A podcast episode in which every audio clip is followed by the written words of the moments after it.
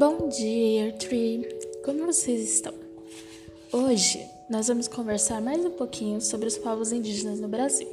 Quero trazer nesse episódio do podcast mais um tema com a intenção de que vocês reflitam sobre a resistência indígena para que a gente possa discutir sobre isso daqui para frente, ok?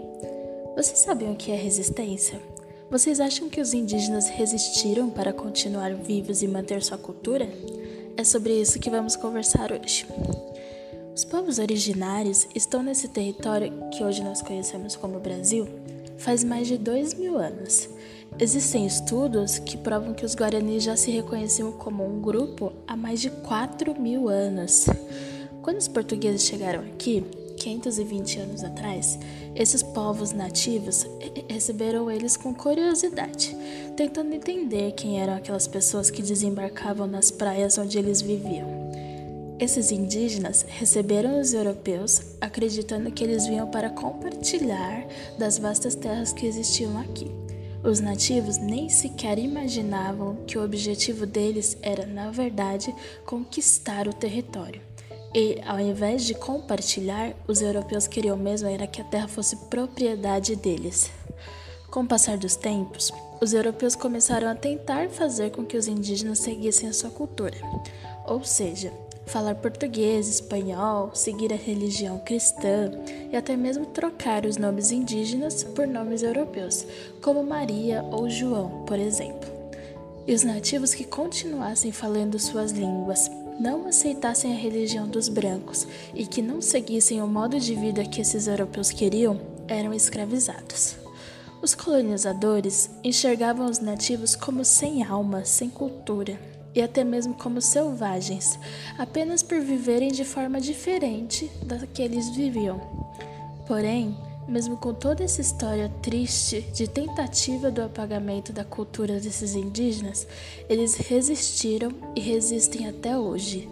Se atualmente nós conhecemos diversos povos originários que vivem no Brasil, com seus costumes, com a sua medicina, suas brincadeiras, alimentação, organização social, rituais e etc., isso tudo é porque, mesmo com o passar de muitos anos, mesmo com os colonizadores tentando acabar com a sua cultura, mesmo com os invasores tentando ocupar suas terras e extrair os seus recursos, ainda assim esses indígenas conseguem continuar existindo e continuar exercendo seus modos de vida.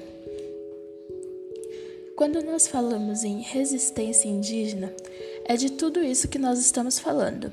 Resistir é continuar vivo, continuar existindo. E atualmente, os povos indígenas continuam resistindo a manter sua cultura e suas tradições ancestrais, seja no campo, na cidade ou na floresta. Porém, mesmo com a força desses povos, ainda existem pessoas que querem acabar não só com as pessoas indígenas, como também com toda a sua cultura e os modos de viver, simplesmente pelo fato de que o modo de vida deles é diferente. Grande parte das comunidades e povos indígenas têm hábitos que são difíceis de conciliar com o modo de vida ocidental, porque as pessoas que vivem nessas comunidades têm uma relação com a natureza e com o ambiente em que estão muito diferentes da nossa relação. Enquanto os nativos se consideram como parte de um todo, ou seja, como parte da natureza, os brancos acreditam que os seres humanos são de alguma forma superiores aos outros elementos do planeta Terra. Enquanto os nativos consideram os rios, as montanhas, os animais e a vegetação como parte de sua família, como se fossem seus antepassados, os brancos acreditam que a natureza é apenas uma fonte, um lugar de qual eles podem tirar as coisas que precisarem, onde eles podem extrair sem pensar no amanhã e usar para um consumo inconsciente. Como eu disse antes, os modos de viver das comunidades indígenas no Brasil são muito diferentes das formas como os brancos levam a sua vida.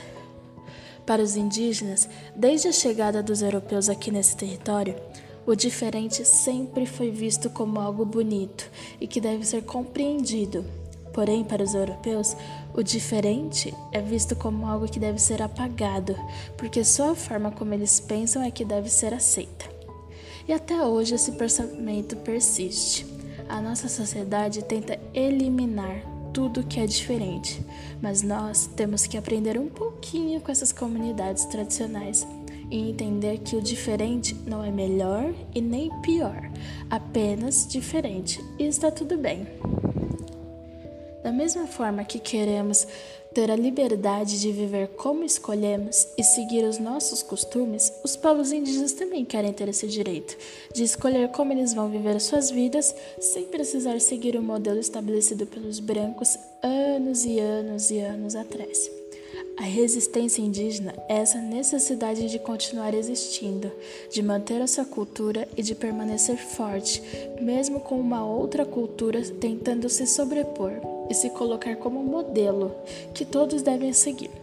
Ou seja, a resistência dos povos indígenas é simplesmente o fato deles continuarem existindo e repassando toda a sua cultura, de ano em ano, de geração em geração, assim se mantendo vivos através de muitos e muitos e muitos anos.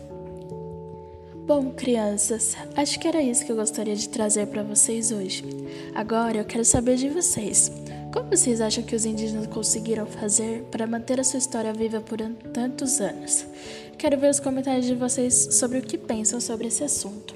Como vocês acham que eles fizeram? Como eles fizeram para repassar essas tradições, esses costumes, pensando nas coisas que a gente já conversou em aula?